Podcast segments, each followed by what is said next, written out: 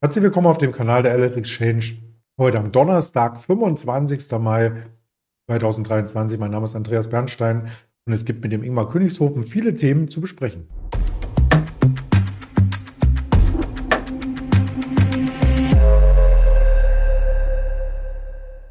Das Ganze natürlich mit einer Präsentation untermauert und dem Risikohinweis, dass all das, was wir sagen, keine Handelsempfehlung oder Anlageberatung darstellt, sondern reine Information über das Marktgeschehen. Da holen wir den Ingmar gleich mal virtuell dazu. Guten Morgen. Guten Morgen, Andreas. Grüß dich. Ja, du hast gut lachen. Du hast in den letzten Wochen ja immer von einer Korrektur gesprochen. Nun hat sie diese Woche begonnen. Montag minus, Dienstag mit minus, am Mittwoch der schwächste Tag seit zwei Monaten. Und das ging erst einmal heute so weiter. Ja, und von mir aus kann es auch gerne so weitergehen in den nächsten Tagen und Wochen. Muss aber auch dazu sagen, ähm, ich freue mich natürlich jetzt, dass ich auf der richtigen Seite unterwegs bin. Aber der Ausbruch nach oben über die 16.000 Punkte Marke, das hatte ich ja zunächst so nicht erwartet. Ähm, wir hatten eben letzte Woche Donnerstag ja den Feiertag und dann auch den Freitag. Da war natürlich geringeres Volumen vorhanden im Markt und ja, dementsprechend haben wir einen deutlichen Anstieg gesehen, als wir die 16.000 Punkte Marke nach oben durchbrochen haben.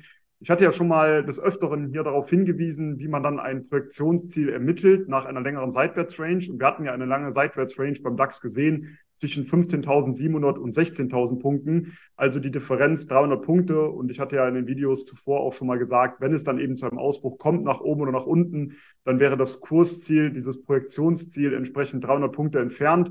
Das wurde dann auch schnell erreicht. Wir sind bis über die 16.300 Punkte Marke angestiegen. Es ging noch ein paar Punkte höher. Aber dann, wie du gerade schon gesagt hast, diese Woche, wo jetzt wieder die Marktteilnehmer auch zurück sind, ähm, ja, kommt der Markt wieder deutlicher unter Druck. Wir haben natürlich die Unsicherheit weiterhin, was die ähm, Anhebung der US-Schuldenobergrenze angeht. Wir haben weitere Unsicherheit teilweise schon zuletzt gehört aufgrund von neuen Corona-Varianten, die wohl in der Ausbreitung sind. Muss man aber dazu sagen, dass es wohl vom RKI momentan nur unter Beobachtung ist, aber man beobachtet es sehr genau. Und auch da kann natürlich aus dieser Richtung immer wieder was Neues auftauchen. Dementsprechend sind die Märkte zumindest jetzt in den letzten Handelstagen deutlicher zurückgekommen.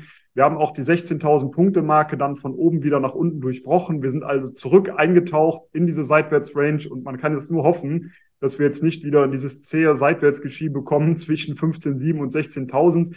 Aber aufgrund der Bewegung der letzten Tage gehe ich jetzt schon davon aus, dass wir eine erhöhte Volatilität jetzt bald wieder sehen werden und dementsprechend zumindest meine Prognose weiterhin dass der Markt eher zur Schwäche neigen wird. Die 15.700 Punkte Marke, das wäre jetzt zunächst einmal mein erstes Kursziel auf der Unterseite.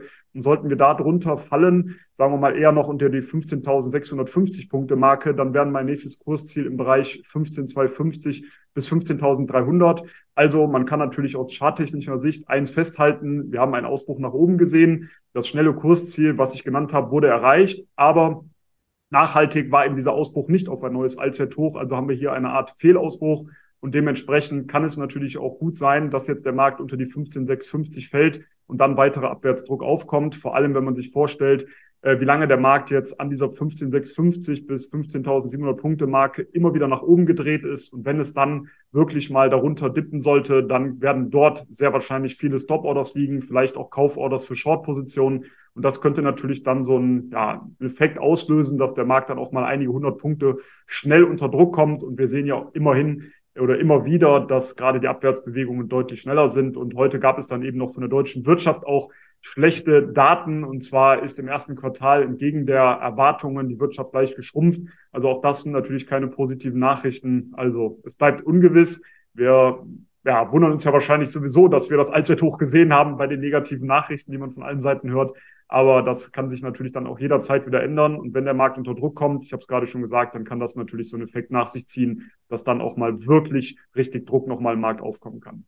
Das Brisante daran ist, dass wir damit ja an der Schwelle zur Rezession stehen und nur noch die Frage auftaucht, eine milde oder eine stärkere Rezession. Wenn man sich jetzt schon so verschätzt, könnte es auch noch tiefer nach unten gehen. Aber wir wollen auf Einzelunternehmen eingehen. Das große Marktgeschehen haben wir erörtert und da stand schon in der ersten Wochenhälfte die Nvidia mit Spannung im Kalender verankert. Da kamen die Ergebnisse gestern nachbörslich. Ich habe mal das Bild mitgebracht vor den Zahlen, da standen wir kurz vor einem Allzeithoch. Und wenn du mich gefragt hättest, ich hätte nicht gedacht, dass das Allzeithoch übertroffen wird, aber dann kommen die Zahlen raus und die haben tatsächlich einen ziemlichen Run verursacht. Ja, hätte ich tatsächlich auch nicht erwartet, dass dann ein solches Schwergewicht nochmal 20 Prozent und plus, also jetzt 25 Prozent eben äh, obendrauf legt nach den Zahlen. Also das war natürlich eine Riesenüberraschung. Wir haben absolute Partylaune bei Nvidia gesehen, schon als die Zahlen dann eben gekommen sind ging es ja nachbörslich äh, deutlich nach oben. Man kann ja auf der Seite von äh, LS Exchange dann immer auch nochmal schauen, wie denn die nachbörslichen Indikationen sind. Und hat man eben schon gesehen, ja, die Aktie ist massiv nach oben gesprungen, hat ein neues Allzeithoch erreicht. Ähm, ja, warum? Es gab eben sehr, sehr positive Zahlen. Der Gewinn je Aktie, der lag bei 1,36 Dollar. Erwartet wurden hier 92,4 US-Dollar-Cents, also deutlich besser, als das von Analysten erwartet wurde. Und auch beim Umsatz lag man deutlich über den Erwartungen mit 8,29 Milliarden US-Dollar. Erwartung war 6,53 Milliarden US-Dollar. Und ja, das zeigt natürlich schon, warum dann die Aktie dementsprechend so nach oben gesprungen ist. Das sind natürlich Wahnsinnszahlen, dass die so deutlich übertroffen werden, die Analystenerwartungen. Und man ist eben auch für das laufende Quartal sehr positiv gestimmt. Hier geht man eben von einem Umsatz von 11 Milliarden US-Dollar aus und Erwartungen lag hier bei 7,2 Milliarden US-Dollar bisher. Und das führt natürlich dann dazu, dass eine Aktie so nach oben schießt. Wie nachhaltig das jetzt ist, das muss man mal abwarten. Zumindest sei mal eins dazu gesagt, die, das Unternehmen war vorhin 944 Milliarden US-Dollar wert. Wir stehen also kurz vor der 1 Billion US-Dollar-Marke. Und äh, ja, das wäre dann schon historisch. Äh, Gibt es ja nicht so viele Unternehmen, die das bisher erreicht haben. Nvidia könnte jetzt äh, der nächste Kandidat sein. Aber ich muss dazu sagen, die Aktie ist natürlich jetzt schon sehr stark angestiegen. Ich habe es eben schon gesagt, du ja auch, wir sind direkt auf ein neues Allzeithoch gesprungen. Ich zumindest, und das wisst ihr wahrscheinlich schon, wenn ihr länger zuschaut, bin ja niemand, der noch am Ende eines Trends, dass das Ende ist oder nicht, das weiß man natürlich erst im Nachgang, aber nach einem längeren Trend dann noch auf eine Aktie aufspringt, sondern ich möchte eher antizyklisch agieren. Hier jetzt aber short reinzugehen, das würde ich natürlich auch nicht machen. Ich würde eher noch mal warten ob wir äh, ja in der Aktie noch mal etwas zurücklaufen, ob wir noch mal Richtung des alten Allzeithochs fallen, Richtung 310 Euro. Sollte das der Fall sein, dann könnte das durchaus ein interessanter Long-Kandidat sein. Aber jetzt, nachdem es schon 20, 25 Prozent nach oben geschossen ist, würde ich zumindest erstmal abwarten sind ja nicht alle Sektoren gut gelaufen bei Nvidia. Ähm, der Gewinn wird auch in diesem Jahr geringer prognostiziert als im letzten Jahr. Also Margendruck gibt es durchaus. Und wenn man sich die Region anschaut, äh, dann ist zum Beispiel äh, Taiwan und China deutlich schwächer gewesen. Genau, es gibt natürlich immer einen Hahn der Suppe, äh, das muss auch klar sein. Wir kommen ja nachher noch zur Automobilbranche, ähm, weil Infineon äh, da eher aktiv ist und da waren die Umsätze auch nicht so dolle, wie man das vielleicht dann sich erhofft hätte.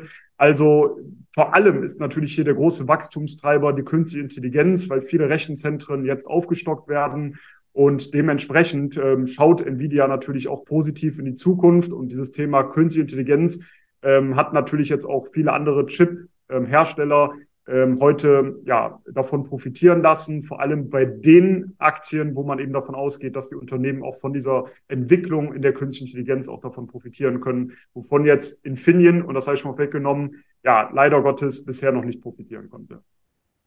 Die werden wir uns gleich anschauen, die Infineon. Ähm, erst einmal vielleicht noch abschließend äh, zu dem Thema Nvidia. Die Analysten, die finden die Zahlen insgesamt äh, toll und äh, ja, springen auf diesen Fahnenzug auf, wenn man es so formulieren darf. Die Kostziele wurden noch einmal nach oben gesetzt und du hattest das mit der Automobilbranche äh, erwähnt. Im letzten Jahr gab es die Kooperation mit BYD in China und jetzt auch mit Mercedes. Also da soll tatsächlich was Großes entstehen. Genau, da soll was Großes entstehen. Auch das hätte natürlich enormes Potenzial. Ich habe schon gesagt, das Geschäft von Nvidia in der Automobilbranche hinkt ja so etwas hinterher. Mit der Kooperation mit Mercedes könnte das natürlich auch nochmal zu einem deutlichen Wachstumstreiber werden. Und uns ist ja allen bewusst, dass die Chips in den Autos natürlich weiter zunehmen werden. Und wenn man eine Kooperation hat mit einem Anbieter von Mercedes, dann wird das sicherlich auch für Nvidia einen entsprechenden Effekt haben können. Genau, und der Bereich Gaming, der hat nämlich stark nachgelassen. Das ist ja das ursprüngliche Metier gewesen von Nvidia. Die Firma gibt es ja seit 1995. Und da gibt es immer wieder die Konkurrenzsituation zu den AMD-Grafikkarten. Und die haben tatsächlich den Preiskampf eröffnet.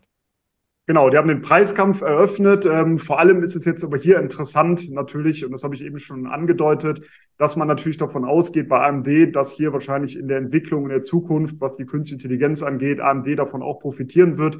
Dementsprechend wollen wir heute mal ähm, explizit auf den Chipsektor schauen, vor allem eben auch charttechnisch. Und wenn wir uns die Aktie ansehen von AMD, ja, auch ein deutlicher Kurssprung von zehn Prozent, obwohl ja hier keine ähm, ja, Daten oder beziehungsweise Zahlen veröffentlicht wurden. Also man läuft einfach in dem Fahrwasser von Nvidia jetzt entsprechend mit.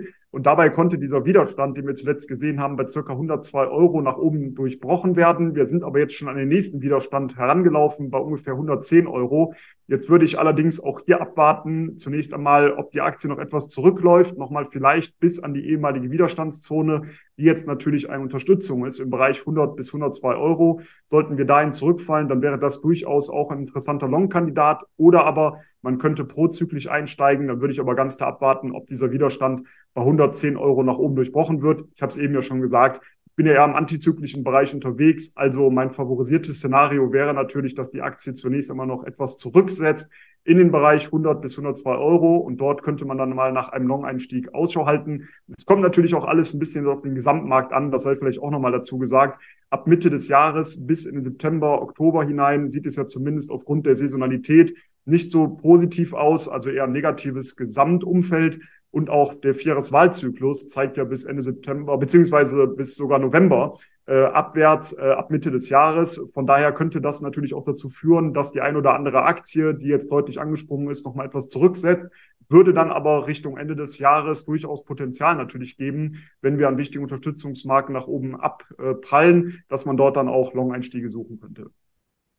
Oder dass so eine Aktie aus dem Sektor gar nicht mit anspringt. Das ist vielleicht auch die Erklärung für Infineon.